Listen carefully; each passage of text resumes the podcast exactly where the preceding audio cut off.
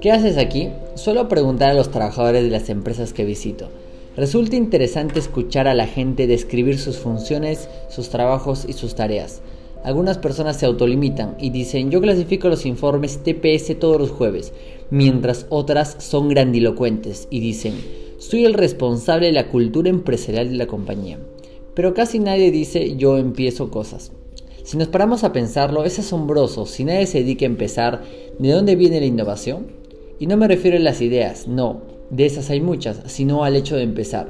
Si lo único que nos falta es la chispa de la vida, la fuerza motriz, ¿por qué la pasamos por alto? ¿Cuántas negativas tenemos por vencer antes de conseguir el sí?